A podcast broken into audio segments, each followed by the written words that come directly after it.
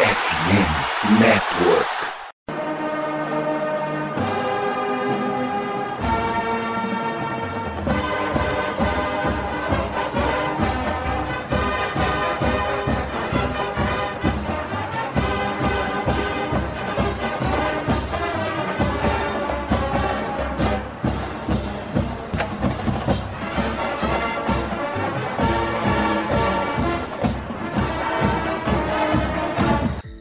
Saudações, amigos! Saudações, fãs de esporte! Saudações, fãs dos esportes universitários! Que grande prazer, que grande alegria, que grande satisfação! Estamos chegando hoje nesta semana de final nacional.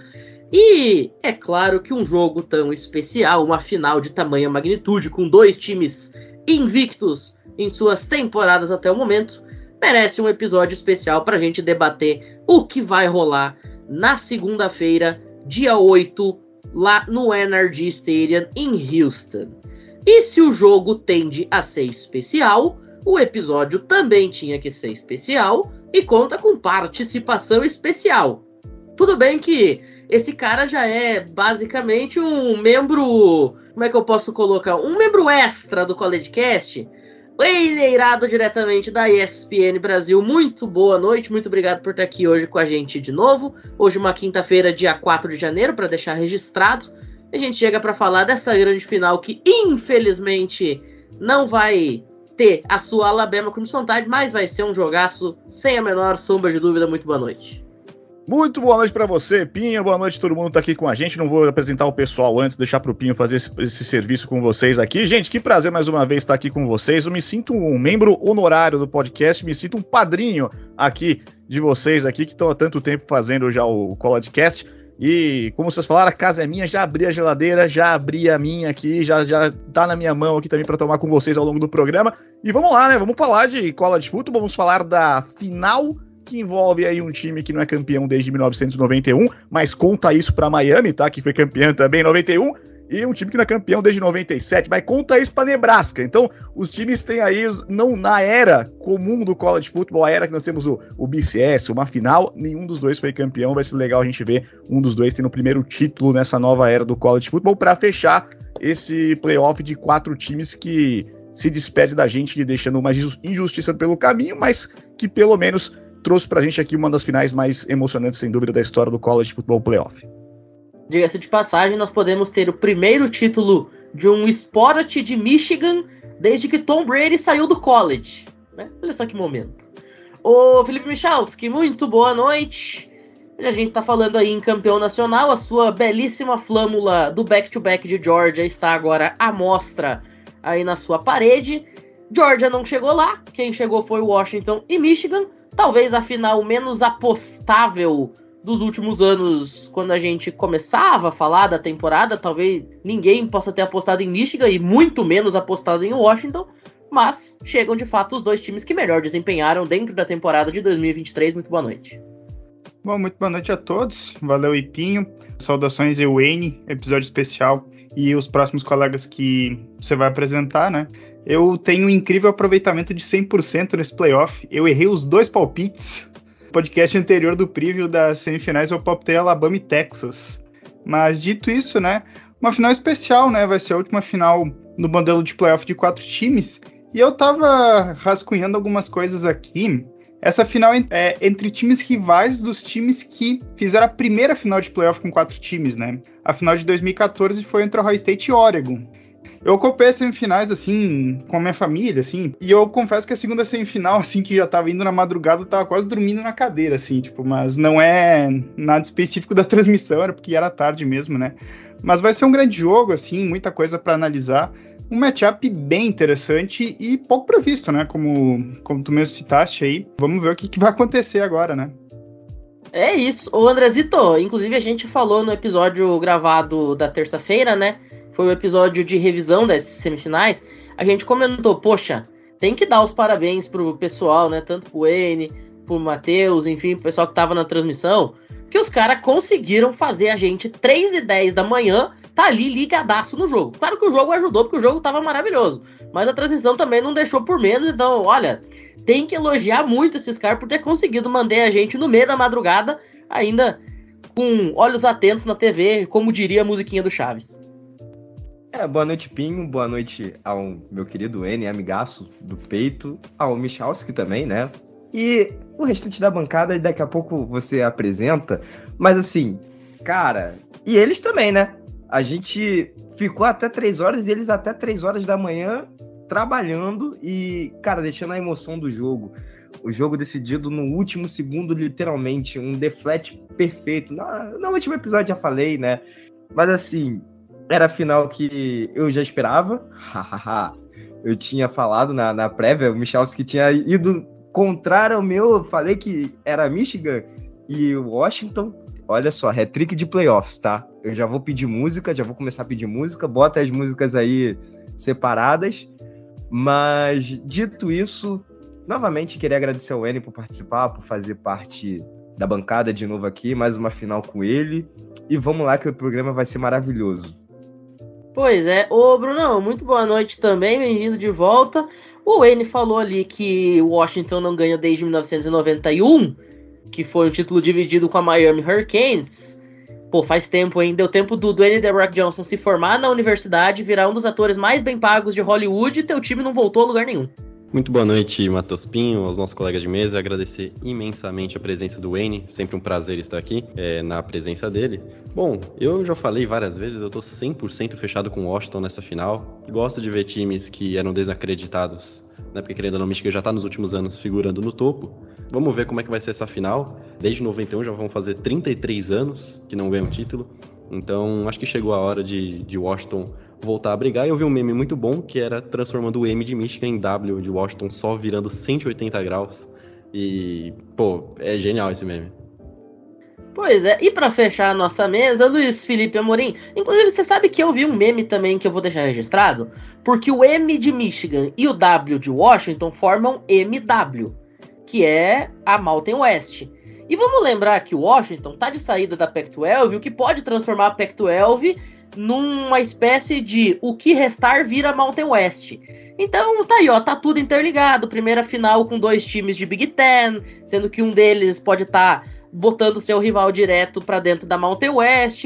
Luiz Felipe, muito boa noite. A dança das cadeiras continua nos bastidores e diante dos panos, uma das grandes finais nacionais, a gente pode ter certeza disso diante dos nossos olhos. Boa noite, Pinho. Boa noite, nossos grandíssimos colegas de mesa, principalmente nosso convidado aqui, que é o Wayne, mais uma vez. Sensacional. Agora vamos falar nosso, com nossos ouvintes com o meu clássico. Uma boa noite, uma boa madrugada, um bom dia, uma boa tarde. Não importa o horário e sim a sua audiência em estar aqui nos ouvindo. Eu acho sim, Matheus Pinho, que vai ser um jogo muito interessante. Michel, se não está sozinho, que eu errei também. 100% de aproveitamento. Então não vamos abandonar o nosso colega. Fui no chutômetro e errei. Não fui clubista, não tanto igual o Gabriel, na explicação dele. E essa teoria da conspiração aí é muito boa. Vamos aguardar os próximos capítulos de Siga o Barco. É isso. Bom, logo depois da vinhetinha tem bloquinho de recados. Já já a gente está de volta. Não saiam daí.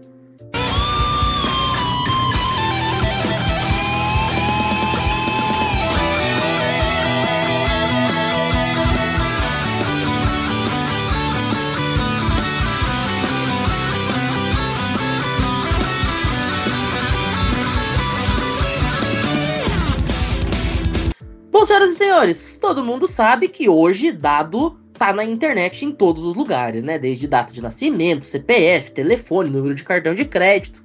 E você já sabia que o Brasil está entre os 10 países com maior número de dados vazados online?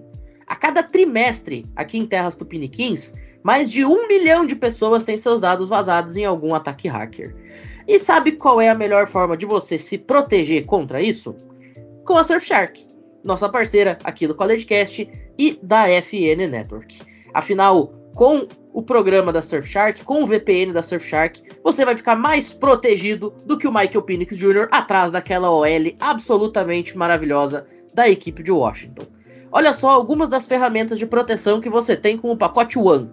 Conexão segura com VPN para navegar tranquilo no Wi-Fi do shopping, do restaurante ou do NRG Stadium, vai que você está indo para a grande final serviço de notificação que te avisa se algum dos seus dados vazarem na internet e acesso via VPN a IPs de mais de 100 países. Ou seja, de quebra, você ainda consegue acessar aquele conteúdo bloqueado para quem está aqui no Brasil. E ainda tem um adblocker sensacional que vai fazer você parar de ser perseguido por anúncio chato, assim como o Jalen Mirror foi perseguido na semifinal o jogo todo pela DL da equipe de Michigan. Então já vai aí no link que está na descrição do episódio, já garanta o seu pacote e te protege contra qualquer tipo de vazamento de dados. Fica tranquilo que isso não vai acontecer com você, você não vai ser mais um número na estatística. Fechado? Bom, então agora sim, logo depois da vinhetinha, a gente está de volta para falar de final nacional. Não saiam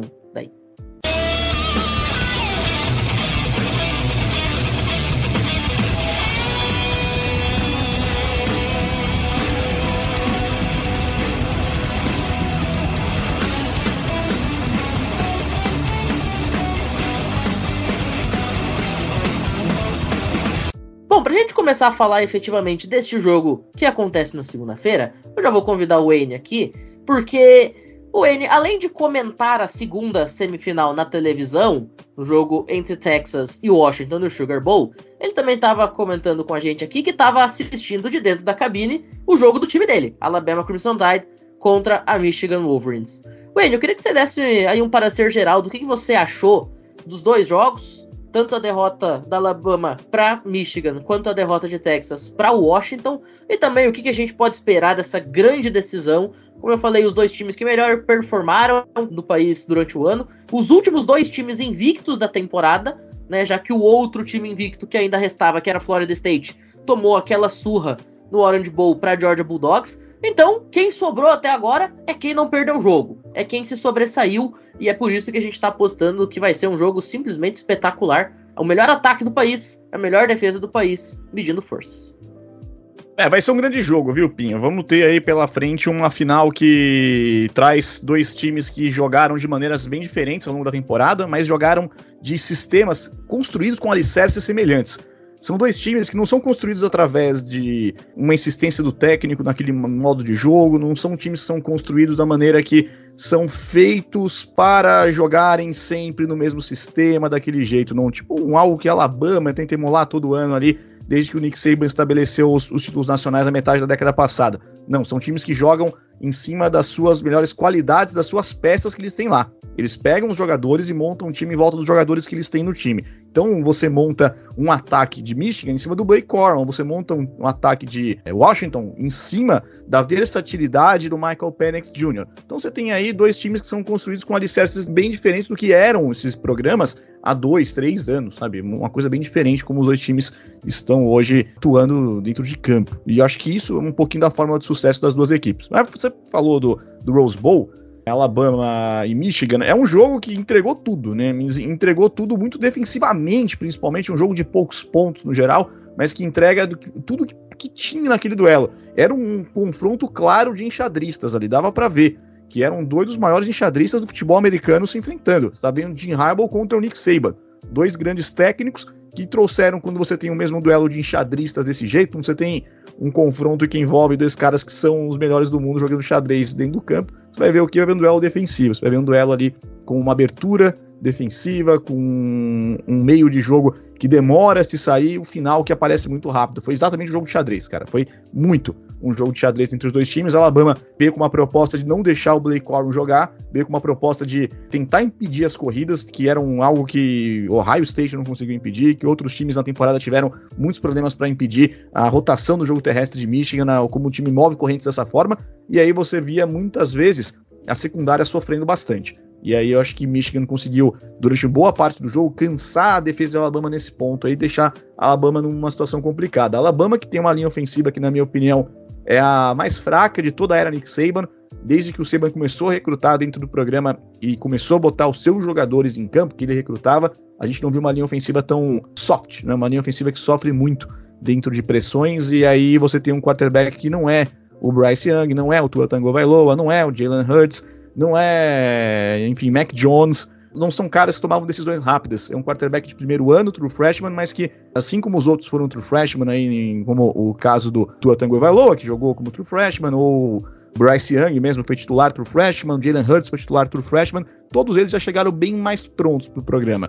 E não é o caso que a Alabama tinha para esse ano. O time sofreu muito dentro desse jogo aqui com a demora de reações do quarterback, o Jalen Miro ele demora muito, ele hesita nas jogadas, e isso é uma coisa de calouro, mas algo que eu não sei se vai dar para ser corrigido dentro do que é a ferocidade dentro da, da SEC, dentro de jogar playoffs.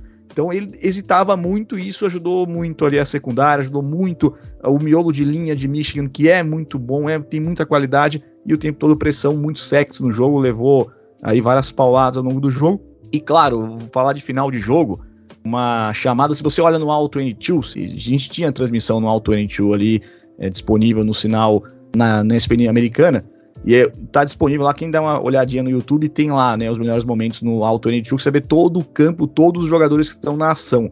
Você vê que não foi a melhor decisão, mas foi entregue nas mãos do Miro a bola para decidir o jogo, e aí vamos colocar mérito na defesa de Michigan, que não comprou que seria uma tentativa de passe em option, que não seria um passe rápido em screen, que não seria uma rota flat, que seria o alvo no final da jogada.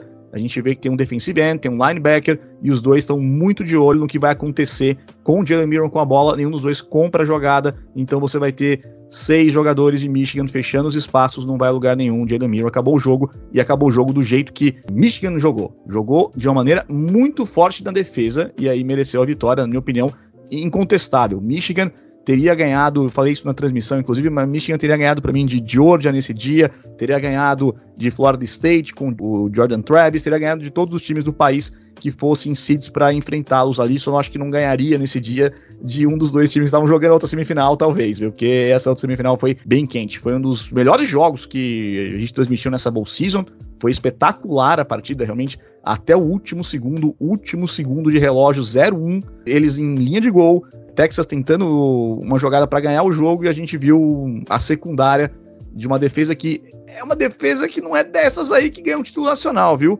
Tem uma frase do Bear Bryant que eu sempre repito, tá? Sobre como se ganha um campeonato, que é ataques vendem ingressos, defesas ganham campeonatos. E nesse caso, o ataque é muito bom, mas a defesa, em jarda, em defesa total, ela é número 97 do país. A gente fala, ah, esses números aí de ranqueamento entre a 133 não são um espelho correto do que você deveria ter dentro da. Já, porque não são os mesmos adversários, todos os times, mas quando você é 97 do país e você tá na final, é realmente algo que, que chama atenção. Porque a defesa, ela tem muitos problemas, ela não é uma defesa classe A, e seria em toda a era comum do college football, a primeira vez que já vê uma defesa que não é, pelo menos, classe A menos ganhar um título nacional. Vamos falar de Auburn lá, é, 2010, né? O próprio time de LSU, que comparam muito esse time de Washington com LSU.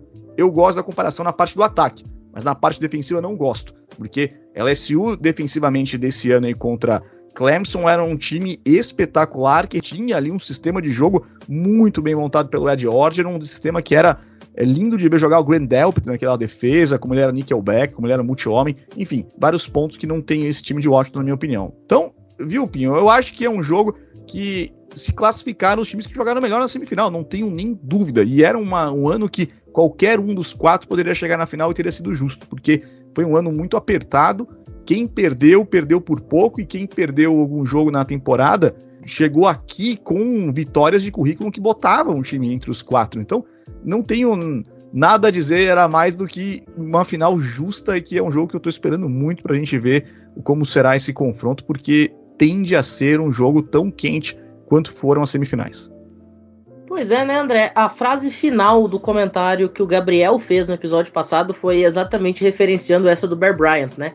Que é aquela célebre frase, aquele célebre ditado do futebol americano: ataques ganham jogos, defesas ganham campeonatos. E ele até citou: segunda-feira vai ser isso aí. Ou a gente vai ter a confirmação de que defesas ganham campeonatos, ou a gente vai poder dizer que o ataque ganhou esse jogo. É mais ou menos por aí, né? Você tem um ataque espetacular, você tem uma defesa também espetacular, só que talvez o contrário não seja necessariamente verdade. O time que tem uma defesa sensacional, que é Michigan, o ataque, ele quase sempre durante a temporada ele foi quase que unilateral. Você não viu os wide receivers de Michigan tendo jogos assim para 400 jardas. Você não viu o JJ McCarthy lançando seis touchdowns numa partida. E do outro lado, você não viu também a defesa de Washington segurando seus adversários a 10 pontos. Você não viu a defesa de Washington fazendo esse tipo de nível de atuação. Então, até por isso, eu acho que vai ser um jogo muito divertido, cara, porque você tem um embate de filosofias muito forte. A semifinal era times com a mesma filosofia se enfrentando. Você tinha um confronto que era claramente de defesas, e foi um confronto de defesas, e você tinha um confronto claramente de ataques, que foi um confronto de ataques. Agora a gente vai ter os dois, um enfrentando o outro, e esse choque de ideias é o que vai deixar a final tão bacana de se acompanhar. É, exatamente. E como eu falei também no último programa, né? Eu acho que essa final ela vai ser muito decidida exatamente pelo confronto que a gente não tá esperando, que é exatamente o ataque de Michigan contra a defesa de Washington. Se a defesa de Washington conseguir parar o Blake Corum, a gente sabe que o DJ McCarthy não é uma arma tão poderosa assim ofensiva. O DJ McCarthy ele tem problemas, principalmente quando você coloca ele em situações adversas de jogo.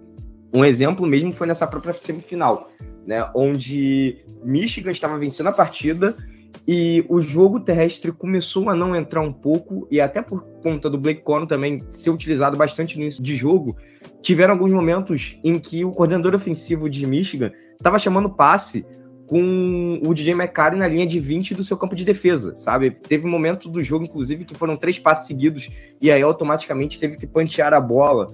Então, se isso acontecer na partida da próxima segunda-feira, as chances de Washington vencer são enormes, tá? Então, eu acho que o confronto que a gente vai ver, que vai decidir o campeonato nacional, vai ser exatamente esse. Se o Blake Corum conseguir jogar, a defesa de Washington vai ter problemas. E o time de Washington como um todo vai ter problemas, porque esse ataque vai ter que correr atrás. Se Blake Corum não conseguir produzir o que a gente sabe que ele pode produzir, né? Ou seja, ele acabar sendo anulado, tackle for loss, não conseguir a quantidade de yards necessárias e a bola ter que ser passada pelo DJ McCarty, o Washington vai ter uma vantagem aí, e aí Michael Penix vai jogar tranquilo, o Dunzi também, que é um recebedor que eu gosto muito, também vai jogar de maneira tranquila em relação a isso, e provavelmente o Washington vence, né? Mas é isso. É, antes da gente fazer palpitão, porque eu também quero deixar meu palpite depois, mas é bem por aí. E eu gostei muito quando você falou na terça-feira sobre isso, né? Que você acha que o confronto vai ser definido naquilo que a gente não tá levando em consideração. Ou ele, o que, que você acha dessa fala do André? Será que a gente vai ver talvez a secundária de Washington ganhando a final? Ou a gente vai ver talvez a melhor atuação da carreira do JJ McCarthy no seu último jogo, antes de muito provavelmente ir pro draft da NFL? Eu acho que o Limas foi perfeito aqui, foi cirúrgico. Você é médico, tirou sua licença de médico, Limas? Foi cirúrgico aqui. Foi muito direto ao ponto que eu acho que é onde o jogo se decide. Se você deixar o J.J. McCarthy desconfortável, se a defesa de Washington conseguir proteger o passe de maneira decente, conseguir anular o, o, jogo do Blake Corum, que foi uma proposta que a Alabama trouxe para o jogo ali. A gente viu que deu certo por muito tempo. Depois, na, no drive final, o drive na prorrogação já não deu tão certo assim, né? Que a defesa vai começar a perder potência depois de muito tempo tendo que proteger o jogo terrestre dessa forma, se você não tiver uma boa rotação de peças. Então, se o Washington tirar ali o J.J. McCarthy do prumo, deixar o Jim Harbaugh num sistema de jogo onde ele precisa expor o quarterback, ele precise atuar com passes, aí a gente vai ter um problema. A gente já viu jogo nessa temporada que o J.J. McCarthy foi um grande gerenciador de jogo, um grande Jimmy Garoppolo na partida, sabe? Ficar lá só entregando os snaps pra corrida, é passe curto, é sweep, e o time não, não, não precisa pensar em jogadas de profundidade. Se precisar jogar em profundidade, a gente vai ver um McCarthy que não teve em toda a temporada, tem que ser exposto dessa forma. Michigan mal ficou atrás do placar no ano. Eu acho que aqui sim seria um, um, um, confronto em tanto. E claro, do outro lado, eu acho que a situação é um pouquinho mais desequilibrada. A defesa de Michigan é espetacular, né? E eu acho que o ponto é a melhor linha ofensiva do país. Será que ela consegue segurar o tranco contra umas melhores linhas defensivas, melhores pressões ao passe do país? E aí a gente tem que olhar para esse lado que é depois que passar pela linha ofensiva, ainda tem um quarterback que é extremamente móvel e tem uma presença de pocket espetacular. Então, eu acho que realmente o jogo está mais decidido aonde vão ser os defeitos dos times do que as qualidades que os times têm. Eu ia citar também mais ou menos esse matchup, que eu acho que é facilmente um dos matchups mais pesados do college football em 2023, que é essa linha ofensiva de Washington, que não cede praticamente nada contra essa linha defensiva de, de Michigan, né, que também tem um nível bastante elevado, mas não citando apenas o Michael Penix Jr., citando também o Dylan Johnson, que ele sai do jogo lesionado, né, no caso na semifinal contra Texas. Se ele vai jogar, então, já é um ponto bastante importante que vai ter um dinamismo interessante, então, na equipe de Washington, para poder realmente fazer frente a essa defesa de Michigan. E vai ser interessante caso o Washington consiga pontuar com alguma regularidade, porque Michigan, em nenhum momento, como foi citado, ela foi exigida a pontuar muito ofensivamente. Ela pontuou bem em algumas ocasiões, mas ela tinha boas vantagens. Agora, você tem que botar o Blake Corum ali num teste muito forte de ter que correr bastante, de, de ser bastante exigido, de você fazer o Didi McCarthy ter que lançar passes longos ou passes médios ali que não estão muito dentro da zona de conforto, essa situação ela vai ser bastante interessante para se analisar, porque eu acho que a vitória ela vai sair possivelmente do desequilíbrio de algum matchup. Se, por exemplo, o ataque de Washington conseguir vencer essa batalha contra a linha defensiva de Michigan, vai ser um jogo diferente em relação ao que Michigan presenciou em toda a temporada. E aí tem que ver se talvez o Jim Harbaugh vai conseguir se reinventar, o que é uma coisa que até agora ele não precisou durante a temporada, né? Acho que não teve nenhum momento que Michigan pegou um quarterback desse nível do Michael Penix Jr. para enfrentar, né? As duas mais difíceis que Michigan pegou na temporada foram Ohio State com o Kyle McCord, sinceramente, né? E Alabama com o Jalen Miro, que eu não acho ele um quarterback ruim, como muita gente aponta, mas com uma linha ofensiva que não contribuía e não dava muita chance para ele fazer. Agora, ao contrário, você tem um grande quarterback e uma grande linha ofensiva. Eu quero ver como é que Michigan vai enfrentar isso aí. Só deixar registrado a Alicia Charleston, que é repórter da Fox de Seattle, e ela cobre tanto a equipe da Washington Huskies quanto a equipe de Washington State Cougars e também a Pac-12 como um todo, faz parte da, da equipe de cobertura da Pac-12 enquanto conferência. Ela reportou que o offensive coordinator da Washington Huskies, o Ryan Grubb, disse em entrevista que o Dylan Johnson ele deve jogar na segunda-feira na final nacional. Os raios-x que ele fez não apareceu nada que o impediria de estar em campo. Então a tendência é que a gente tenha time completo da Washington Huskies, apesar do susto que o Dylan Johnson acabou passando no último snap, basicamente, da partida. Inclusive foi o snap que provavelmente o, time de Texas ia ter ali uns 10, 12 segundos para tentar algo diferente, e por conta da lesão, Texas teve quase 40 segundos para fazer seu drive. Né? Por muito pouco, não só o Dylan Johnson não ficou fora da final, como quase que a equipe de Texas também ganhou uma sobrevida, e de fato ganhou uma sobrevida, que acabou não culminando numa virada espetacular, o que poderia ter acontecido por conta também dessa lesão e o fator do relógio. Ô Pinho, isso aí Oi. foi pra dar emoção no jogo, viu? Isso aí isso. tava no script da partida, é pra dar emoção até o último segundo, pra gente ficar sem voz do jogo ali no finalzinho, a gente fica de pé, tá? Esse último lance da partida aí, a partir do punch, a partir do, do, do, do ataque de Texas, eu e o Matheus ficamos de pé no estúdio, que não dá mais pra sentar, não tem, não existe cadeira que consegue suportar uma tensão dessa. Pergunta que hora eu fui dormir, tá? Esse dia aí. Porque também a adrenalina bate lá em cima na transmissão, você não consegue mais voltar, não, viu? Então foi bem legal. Mas eu tô com o Michalski nessa, porque o que a gente pode ter aqui de quantidade de snaps pro Dylan Johnson pode ser bem mais baixo do que a gente estava esperando, do que a gente viu na semifinal ou do que a gente viu nos jogos decisivos da temporada. O ponto é, na IP, né, na Associated Press, eles deram uma notícia lá com uma entrevista com o técnico que o Dylan Johnson já tá com um problema no pé já há dois meses. Ele agravou a lesão no jogo, mas ele já tá trabalhando machucado já há algum tempo. Mas se ele for tamanho grau da lesão, foi algo muito parecido com o que a gente viu o Justin Fields naquela semifinal de 2020, temporada 2020, jogada 2021, né? Que ele saiu também com problemas na costela e no college football você não é obrigado a dar reports sobre lesão de jogadores e ele foi jogar a final né, do Campeonato Nacional contra a Alabama, a gente via que ele não estava daquele jeito, ele não estava bem. Não era o Justin Fields que tinha jogado a semifinal quando ainda não tinha esfriado ali a, a, lesão que ele teve na costela, né? Que pode ter sido algo que durante o jogo deu para contornar, mas depois do jogo não dá, né? Depois do jogo, depois que a luxação já começa a pegar depois do jogo, esfria, aí já é outro problema. Então a gente viu que ele estava muito diferente do que ele foi na semifinal. E eu acho que isso pode acontecer com o Washington, o Washington virar um samba de uma nota só e depender muito dos seus três recebedores, que são espetaculares. O Lima citou o Odunzi, mas é um time de recebedores realmente é, chocante de qualidade, tem muito talento nas mãos do, do Polk. Foi um alvo excepcional. Acho que é um cara de segundo dia de draft. A gente viu o Macmillan jogando muito bem nessa temporada. A gente viu vários nomes que apareceram na hora que o, o bicho aperta, como o caso também do Devin Coop, nos, nos Tyrants. Então é um time que tem muita qualidade recebendo o passe, mas se depender só disso, vai deixar Michigan numa posição mais confortável do que precisa defender. Já vai deixar Michigan com uma hipótese a menos. A gente vai ver Will Nixon jogando bastante, talvez, mas eu acho que não vai ser a mesma qualidade do que tem o Dylan Johnson quando ele tá lá em campo. Perfeito. Esse é um ponto interessante também, né? Questão da lesão do Dylan Johnson, que realmente não é de hoje, e mesmo assim ele conseguiu ir jogando durante o restante da temporada e foi um cara fundamental para Washington chegar até onde chegou.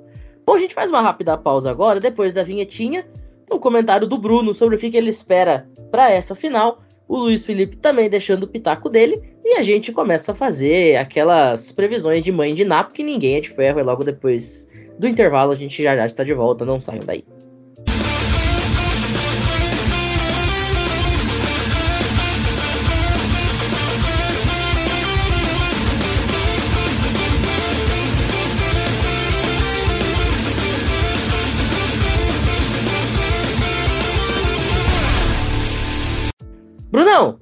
Você foi o cara que ficou responsável por fazer a análise da semifinal entre Texas e Washington.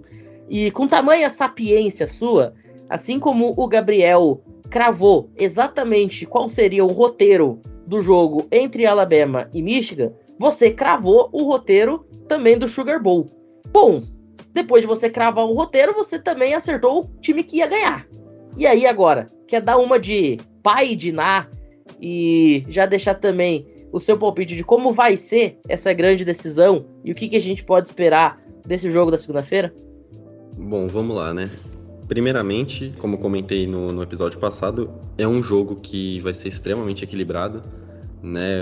São duas equipes invictas, né? Interessante, né? Equipes invictas chegarem nos playoffs. Michigan e Washington fizeram campanhas realmente de não botar defeito, porque são equipes resilientes, né? O Washington, como você bem falou no fim do, do episódio passado, tá 10 vitórias seguidas, ganhando por 10 ou menos pontos.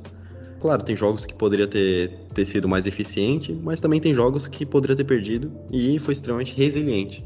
Né, dois jogos contra Oregon, vitória contra Texas, contra USC. Eu não lembro a última vez que eu vi o ataque de Washington não aparecer em momentos decisivos, se é que isso aconteceu.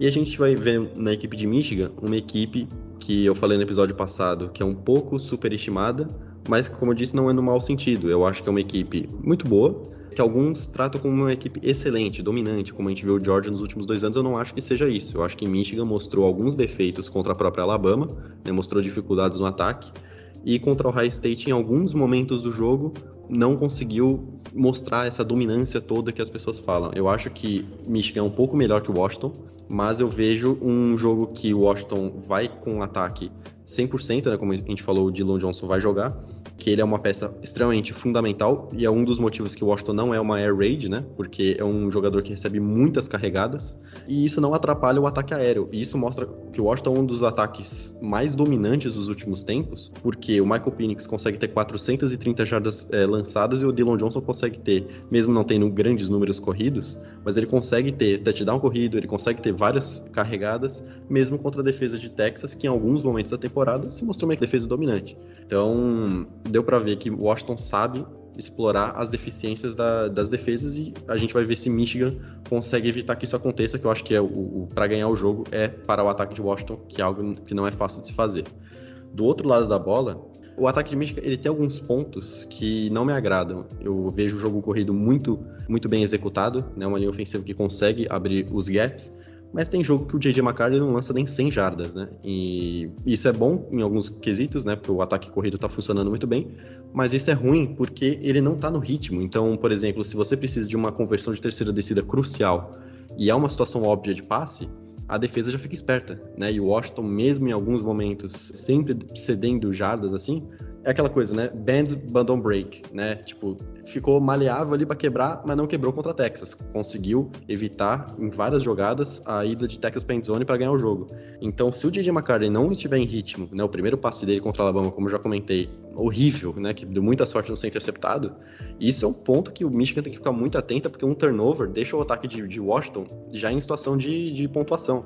E tem um bom kicker, né? Então, eu vejo esse jogo extremamente equilibrado. Eu acho que vai ser, por incrível que pareça, acho que vai começar com uma pontuação baixa no, no, nos primeiros 15 minutos de jogo, 20 minutos de jogo, porque eu acho que a defesa de Michigan vai se mostrar eficiente. Mas a partir do segundo tempo, aí é cada um por si, e eu não sei realmente quem que vai conseguir ganhar esse jogo, porque vai ser muito no detalhe. Eu tô torcendo para Washington por essa coisa de ser underdog, mas sinceramente vai ser decidido no quarto período, que aí é onde as grandes equipes se mostram eficientes e aí a gente vai ver quem vai ser campeão nacional. E aí, Luiz Felipe, eficiência é a palavra da moda? É o jogo que, como o Bruno falou, para envergar e não quebrar? Sim, concordo. O Bruno falou tudo ali que eu, que eu penso. Eu acho que realmente esse jogo vai ser equilibrado, falando óbvio, completamente oposto do que foi ano passado a gente sempre falou aqui do ditado, né? Que defesas ganham campeonatos e ataques ganham jogos. Mas temos exceções quanto a isso. Acho que até o Michalski falou de Iowa no chat. Mas eu vou chegar de, de maneira geral, não só no futebol americano universitário, quanto também no futebol americano profissional, né, NFL. A gente já viu também excelentes ataques ganhando Super Bowls. Então, eu vejo esse time de Washington diferente. Eu vejo igual o Bruno falou, né? Basicamente um time que é completamente equilibrado, que tem um excelente jogo aéreo, um grande jogo corrido, é um jogo corrido que dá trabalho. Eu acho que isso dificulta muito o trabalho de Michigan. Michigan tem um excelente time, tem um time muito equilibrado, é óbvio que isso superior na parte defensiva, ofensiva nem tanto com o McCarthy, que eu acho ele bem limitado mas segundo tempo vai definir o jogo e aí que a defesa cansa, o ataque, se souber gerir um relógio, correr com a bola, fazer passes curtos ou passes longos, mas ganhando jardas, termina com pontuação. Isso aí vai desgastando a defesa porque ela vai ficando mais tempo em campo. E aí você chega num segundo tempo que o time está completamente já devastado. O McCarthy, se ele não conectar passes, vai causar turnovers, vai acabar forçando o out e a defesa passa mais tempo em campo. O ataque de Michigan vai ter que entrar no jogo, vai ter que gerir relógio e pontuar. Não só o jogo corrido, mas também principalmente o jogo aéreo. E aí vai ajudar a defesa de Michigan a entrar mais descansada para pressionar o Washington, que eu acredito que nem o Bruno falou. Não vai ser aquele jogo igual a gente viu de Washington em Texas, com aquele tiroteio até o final. Eu não vejo isso esse tiroteio todo com placar elástico, elevado de ambas as partes. Eu vejo um equilíbrio na parte defensiva de Michigan quanto ao ataque de Washington. Então vai ser essa batalha de jogo de ataque e defesa, que o principal vai, vão ser onde os holofotes vão estar apontados no jogo. E ali é o que vai definir. O McCarthy e o ataque de Michigan tem que entrar para poder dar mais tempo descansando da defesa de Michigan para ela, quando ela entrar, ela conseguir frear esse ataque de Washington e aí sim ganhar o jogo. Ô, Wayne, o Luiz Felipe falou de um negócio que até me fez lembrar de um detalhe da semifinal do, durante o Rose Bowl, né? O DJ McCarthy, ele tem um probleminha com turnover.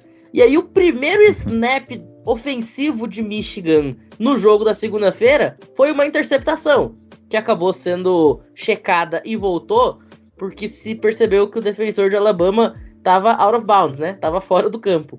Mas, olha, se botar pressão, se jogar o menino contra a parede e ameaçar os leões, ele gosta de entregar.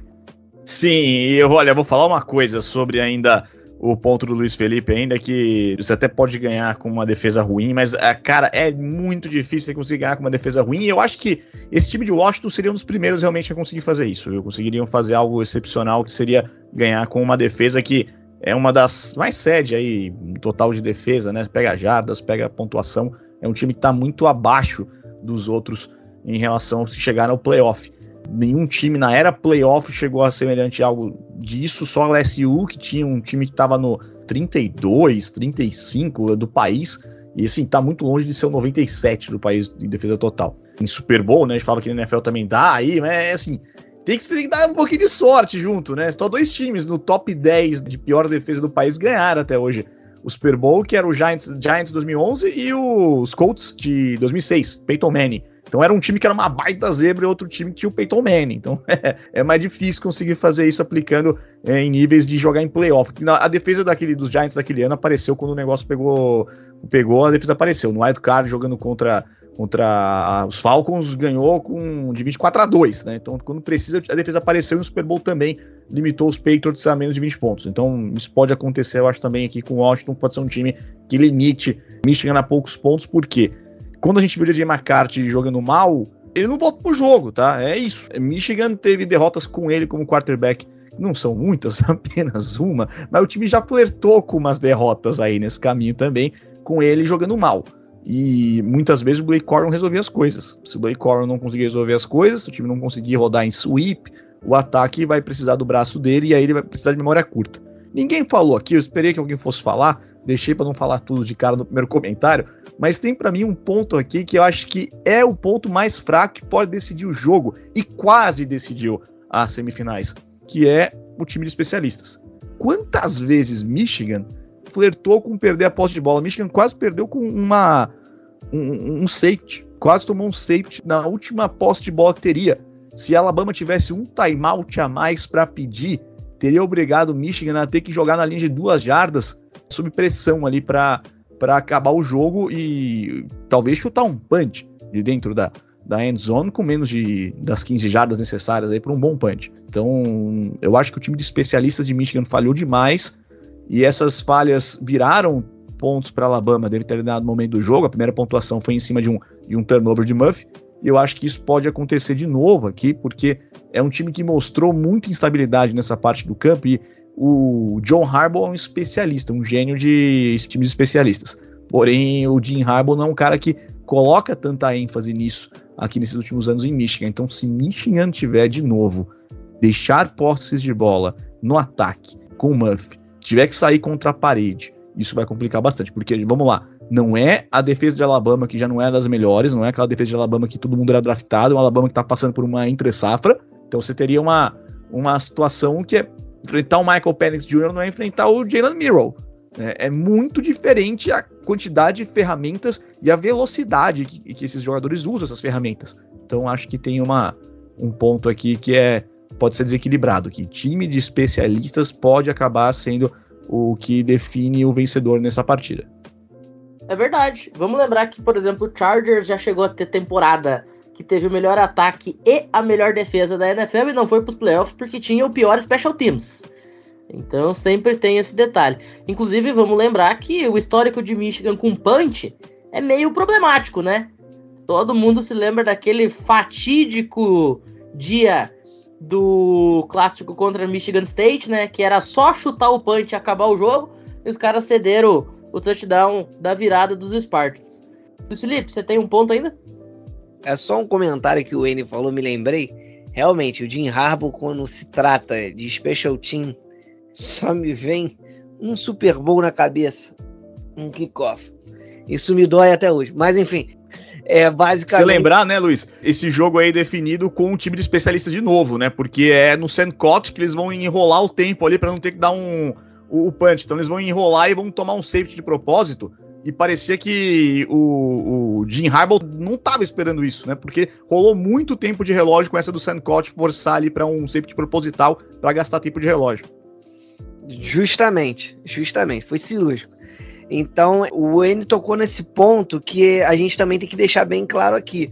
O Special Team, se o McCarthy não conseguir entrar no jogo, como o Bruno falou, como eu falei, como o Wayne também falou, reforçou a gente aqui de maneira geral, né? Que ele tem problema se pressionarem ele, se o pass rush entrar de Washington, mesmo com essa defesa limitada, ele não funciona sob pressão, ele acabar conseguindo transformar ali em turnovers, eu acho que realmente é a chave de Washington. O special team e basicamente essa pressão em cima dele. O special team decide jogos, gente, no futebol americano. A galera acha que ah, é só chutar a bola, o punch. O cara vai dar um bico lá pro outro lado, que cara, o retorno também importa. A gente cansou de ver special teams resolvendo jogos tanto no college quanto na NFL. Então, isso é mais um ponto a se falado também. Perfeito. André, quer deixar mais algum ponto aí relativo a essa final? Vamos nos encaminhando para o final do episódio. E aí, cara? Não, o que eu quero mencionar é. Vocês falaram muito sobre a defesa de Washington, né? Que ela realmente não é boa, mas a secundária ela acaba fazendo um bom papel, né? A secundária, ela. Principalmente nesse último jogo, ela não, não foi um ponto fraco do time, sabe? Ela acabou, claro, dentro das suas limitações, conseguindo parar um ataque que é até muito bom. O, Ed Worth, por exemplo, não apareceu muito no jogo, né? O Adonai Mitchell ele apareceu nos momentos cruciais, mas também passou boa parte do jogo não tendo o seu nome sendo tão citado quanto a gente esperava. A secundária em si, se ela entrar com a mesma intensidade e com o mesmo foco, principalmente, o ataque de Michigan vai ter muito problema. O corpo de recebedores de Michigan não é tão, para mim, na minha análise, não é tão bom quanto esse de Texas e eles conseguiram se prevalecer diante do corpo de recebedores de Texas considerando que também a gente tem o DJ McCarthy, como vocês citaram, que não é um quarterback onde consegue fazer a sua leitura progressiva fundo, curto e fora, dentro, meio, fora, né? Tão bem assim, eu acho que podemos considerar que essa secundária pode fazer um, um trabalho muito bom e acabar sendo um fator bem interessante nessa partida. Perfeito. Bom, pra gente encerrar, vamos de momento palpitão então? Ô, Misha, sem pensar muito, de bate-pronto, já que você é o cara do 100% de aproveitamento ao contrário, em vez de perguntar quem vai ganhar, eu vou te perguntar quem vai perder. Quem vai perder a final nacional? Vocês estão sendo injustos comigo. Não, eu vou para o vencedor. Eu acho que Michigan ganha por ser um time um pouco mais equilibrado, assim, por essas questões que foram citadas. Só queria citar uma, uma informação adicional. Essa é a quarta final na era playoff entre número 1 e número 2.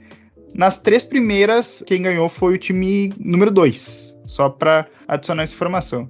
Mas eu acho que Michigan vence. Não sei se isso é um bom sinal para Washington. Aí vocês descobrem semana que vem. André, e você? Para quem vai a sua aposta na segunda-feira? Bom, eu acho que todo mundo que acompanhou o College Cast durante o ano inteiro sabe qual é a minha aposta. Eu hoje não irei latir, tá? Hoje é um programa mais sério, não vai ter a minha sonoplastia de sempre. Mas eu ficarei com os meus cachorrinhos fofinhos da neve, né? Meus Huskies. Washington vence e, como sempre, eu solto aqueles meus palpites. Washington vence por duas posses. Brunão, e você? Washington por três pontos. Luiz Felipe? Eu tô com medo de zicar o Washington absurdamente. Igual o Michel ficou com medo também.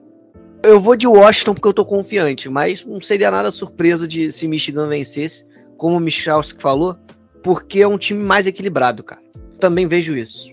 E aí, geralmente, eu não vou nem falar da, do ditado, né? Eu vejo mais essa questão do equilíbrio. O time mais equilibrado, a tendência é ganhar mesmo os campeonatos.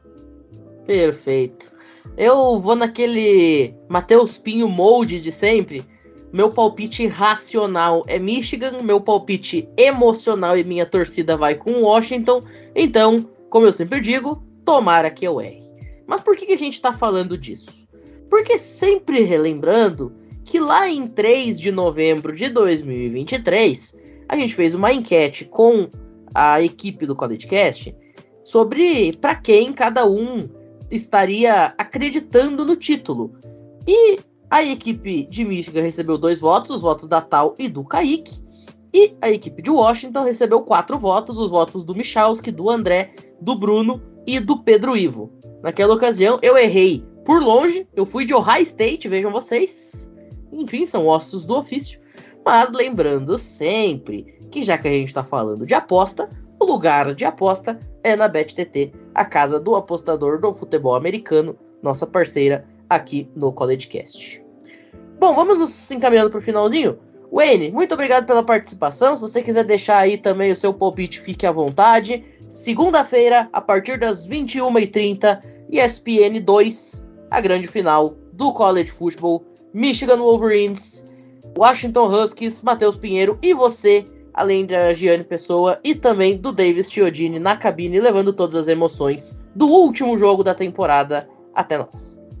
Vai ser um grande jogo, hein, Pinho? Vai ser um grande jogo, pessoal. Obrigado mais uma vez pelo convite aqui. Grande abraço pro Michalski, já trabalhamos juntos lá no collegefootball.com.br. Grande honra tê-lo aqui com a gente hoje no podcast. Luiz Felipe também mandou muito nos comentários. O Bruno também, sempre pontual e cirúrgico. Meu amigo André Lima, sempre também muito bem aqui nas análises. E claro, Pinho, pela sua apresentação, seus comentários, meus parabéns aqui ao longo dessa temporada, pra gente fechar esse ano de de jogos ainda, né? Porque teremos o pós-jogo, mas depois daqui a gente fica naquele momento que a gente fica órfão de futebol americano. O lado bom do college, quando acaba o college, você ainda vai acompanhar a NFL nos playoffs, né? E aí você ainda vê o Super Bowl, mas depois disso acaba tudo. Tem o FL esse ano, né? Tem muito FABR pra gente curtir ainda ao longo de 2024, até a gente começar de nova temporada do college na, no ano que vem. Mas é um grande inverno, é um longo inverno, né? Sem você ver nada ali, sem você ver nenhum time em campo, não ver as universidades, não ver as bandas. Tem, claro, lá o Spring Training lá durante os Spring Games lá em abril ali, mas tem, ainda falta muito tempo para isso. E a gente não é a mesma coisa que a gente vê em campo grandes equipes. Eu acho que não vou deixar um palpite exato aqui, viu, Pinho? Não quero me meter nessa aqui, mas ó, eu tenho um Husky, viu? Eu tenho um Husky chamado Zeus. então, eu, pode, ser, pode ser que tenha um desequilíbrio. É mentira, mentira. Eu acho que é um jogo que ele tem muitas coisas marcantes aqui. É um duelo de técnicos de escolas diferentes. Eu acho que é a Last Dance do Jim Harbaugh. Eu acho que o Jim Harbaugh tá chateado com o NCAA, o que foi esse, a vida do, desse ano do, do, do Jim Harbaugh, com as suspensões, tudo. Não vou falar de justiça nesse mérito, mas ele tá chateado com o NCAA e acho que ele tá partindo para para uma carreira de novo dentro da NFL, onde ele deixou um trabalho muito bom com os 49ers e acho que seria legal a gente ver de novo o Jim Harbaugh dentro dos 32 times da elite profissional do futebol americano, né? Acho que seria bacana a gente ver o Jim Harbaugh. Acho que ele volta para Michigan em algum momento, mas acho que ele tá num, num, num momento que não tá legal o casamento dele com a NCAA, né? Então acho que isso vai, vai aqui acabar levando ele. Todo ano tem boato que ele vai pra NFL e a gente fala todo ano que ele não vai sair. Esse ano aqui eu não garanto mais nada, tá? Ele vai, acho que é uma mater dele aqui. Ele, se ele entregar o título nacional, acho que ele fez o que ele queria para Michigan, que é trazer o primeiro título para a universidade. A gente fala de 97, tá? Mas é o primeiro título, sem ali a gente considerar que Nebraska também era campeão nacional desde 1948. E é um programa que é muito relevante dentro do futebol americano.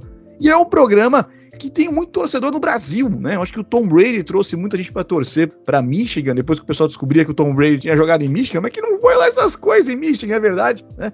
Mas é legal a gente ver que tem muita torcida de Michigan no Brasil e pode ser aqui a, a última vez que eles irão, né, Jim Harbaugh como técnico da universidade. Eu acho que é uma coisa que está muito em aberto, não dá para cravar o que vai acontecer e eu acho que por esse fator a mais aqui, acho que a gente tem um Michigan Wolverines que reequilibra as coisas na parte ofensiva, vai trazer o melhor jogo, da, talvez, aí em desenvolvimento de gameplay da carreira do Jim Harbaugh no college football. Acho que pode ser aqui sim o ano de Michigan. Não, não, não, não tiro isso da minha cabeça que Michigan é um time que a gente tá de olho há muito tempo, tá batendo na trave todo ano, e bate na trave lá no, no The Game, aí bate na trave na semifinal, e agora vai bater na trave na final também, vai atingir todas as traves. Eu acho que, que em cada derrota se aprende alguma coisa, eu acho que o Jim Harbaugh é um cara que tira muito disso. Então vai ser um jogo espetacular. Acho que eu falei muito aqui do, do Jim Harbaugh, mas a gente tem falado do DeBoer também. O Kalen DeBoer é um cara que vem de escola de high school, é um cara que vem de divisões menores do college football, sem ainda ter um grande.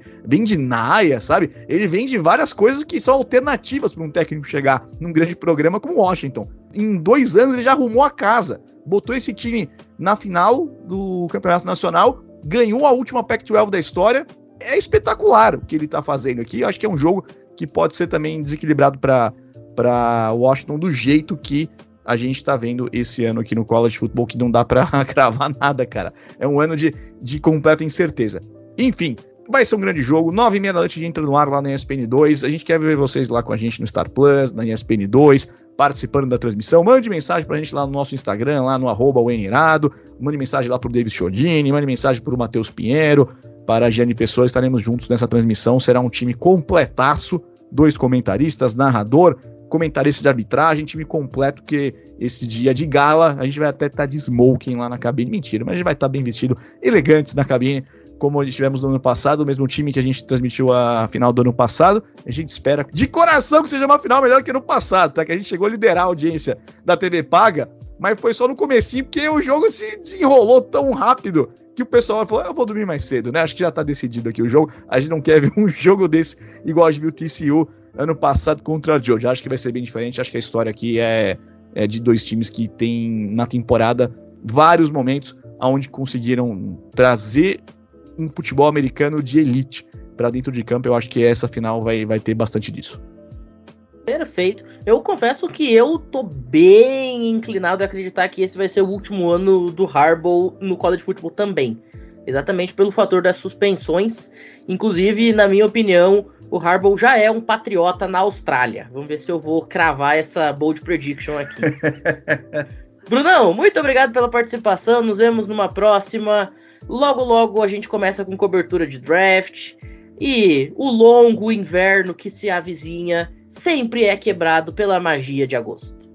Muito obrigado, Pinho. Muito obrigado a todos e principalmente ao Wayne. Vou me despedir aqui com bomba, tá? Will Howard acabou de se transferir para Ohio State. Então, saindo de Kansas State, vai para Ohio State. Que é quem tem informação, viu, Pinho? Mas é isso, muito obrigado. Esperamos uma grande final e semana que vem estaremos cobrindo tudo do que aconteceu de melhor que eu espero que, que seja um jogo bem equilibrado. Tudo o que aconteceu de melhor e de pior, cortesia do Special Teams de Michigan, Felipe Michalski. Bom, valeu a todos aí que nos acompanharam até o final. Valeu, Wayne, valeu, André, Bruno, Luiz Felipe, logicamente você também, Matheus. Só para citar, eu apostei em Washington campeão naquela enquete, né, e falou, e depois eu incrivelmente comecei a pautar contra eles, assim, eu palpitei em Oregon campeão da Pac-12, depois palpitei em Texas derrotando eles na semifinal. Então, assim, eu já tô numa contrariedade de palpites assim, se que eu não sei o que, que vai dar azar ou sorte para qualquer dos lados que seja. Mas esperamos um grande jogo, né? Assim, vai ser uma grande partida. Como o citou, transmissão na ESPN 2. Vamos lá e um abraço a todos que nos acompanharam até aqui. Tchau, tchau. Perfeito. Luiz Felipe, também muito obrigado. Tá chegando o momento que você mais gosta, né? Que é o momento de decisão. Então vamos juntos para essa grande final na segunda-feira, novamente repetindo a partir das 21h30 pelo horário de Brasília na ESPN 2. Mais uma vez, obrigado, Pinho. Obrigado ao N por essa presença. Aos nossos queridos amigos da mesa aí, Brunão, Andrezito, Michalski. E que sempre é um prazer poder gravar aqui o College Cash. Tá chegando também um momento que eu vou aparecer mais pra galera que sente saudade, que é o nosso querido draft. A gente vai fazer análise prospecto. E eu espero que seja uma grande final e que a gente possa desfrutar da melhor forma possível. E uma coisa, eu acho, para finalizar, eu acho que o Jim Harbaugh não vai pro Patriots, tá? Mas volta pra NFL sim. Perfeito. Andrezito, também muito obrigado pela participação. Você achou que eu não ia dizer que você era o arquiteto das participações especiais? Achou errado. Eu só tava esperando o momento certo para dizer isso. Mas, enfim, muito obrigado mais uma vez pela participação. Nos vemos na próxima. Ah, não. Vocês sabem que tem dois caras que eu vivo perturbando, que é o Wayne e é o Matheus Pinheiro. Eles já estão acostumados, já que eu mando mensagem no Instagram, mando mensagem no WhatsApp eu sou chato. Todo mundo sabe, esses caras aqui também, eles não me aguentam, cara. Bastidores que podem ir pro ar, tá? Esses caras reclamam que eu falo muito. Se eu falo muito, vocês acham que eu não vou digitar muito? Mas é isso, né? Bom, dito isso, a temporada de bola se encerra, né? Chegamos ao fim, mas a temporada como um todo não, porque a gente daqui a pouco, como o Luiz Felipe falou, tem análise de prospecto, né? Algo que eu amo fazer também falar mal de jogador, dizer que tem jogador ruim, tem jogador bom vindo aí. Principalmente falar que o cara não tem técnica numa posição que eu nunca joguei na minha vida, né? Mas é legal falar isso. E essa final eu simplesmente Tô encantado de ver dois times jogar o melhor futebol americano na temporada. Acabou com a discussão de comitê, quem deveria vir, quem deveria sair, e enfim, né? Quem foi injustiçado, quem não foi. Bom, como falaram, e novamente para você que não ouviu em algum momento, ESPN 2, mandem mensagem para os rapazes, porque vamos encher a caixinha deles de pergunta. E é isso, né? Até a próxima semana que vem a gente terá o campeão nacional. Eu posso aqui novamente ser um pavão e falar que eu estava certo, como eu posso simplesmente fingir que não falei nada e a vida passar direto. Mas, dito isso, muito obrigado àqueles que nos ouviram o ano inteiro, que nos acompanharam a temporada inteira. Eu amo vocês e até a próxima. Tchau, tchau. É isso, senhoras e senhores do Conselho. De tudo isso, a gente vai ficando por aqui. Novamente agradecendo a audiência de todo mundo que esteve com a gente durante toda a temporada. Episódio de hoje, inclusive, além de ser celebração, também é o número 151. Né? Nós comemoramos o centésimo, quinquagésimo na edição, repercutindo o que aconteceu nas semifinais. E vem muito mais por aí. Afinal, como eu sempre gosto de dizer, o CollegeCast, desde 2021, está tratando os college sports como eles merecem e é os nossos votos também para os meses e anos futuros. Novamente, a gente agradece muito a presença de todo mundo. Um agradecimento especial ao Wayne mais uma vez por estar aqui com a gente. Muito obrigado também a todo mundo que esteve conosco neste episódio de hoje. E claro, recadinhos de fim de programa. Você pode apoiar financeiramente o CollegeCast caso deseje por meio do Pix collegecast2021@gmail.com. Você faz a sua fezinha lá na BetTT, a casa do apostador fã de futebol americano. Você também garante os seus artigos dos esportes americanos na loja Esporte América, maior loja do segmento licenciada aqui no Brasil pela NFL. E é claro, você protege os seus dados online com a Surfshark. Mais uma vez, muito obrigado a todo mundo que esteve com a gente até este momento e até a próxima. Valeu!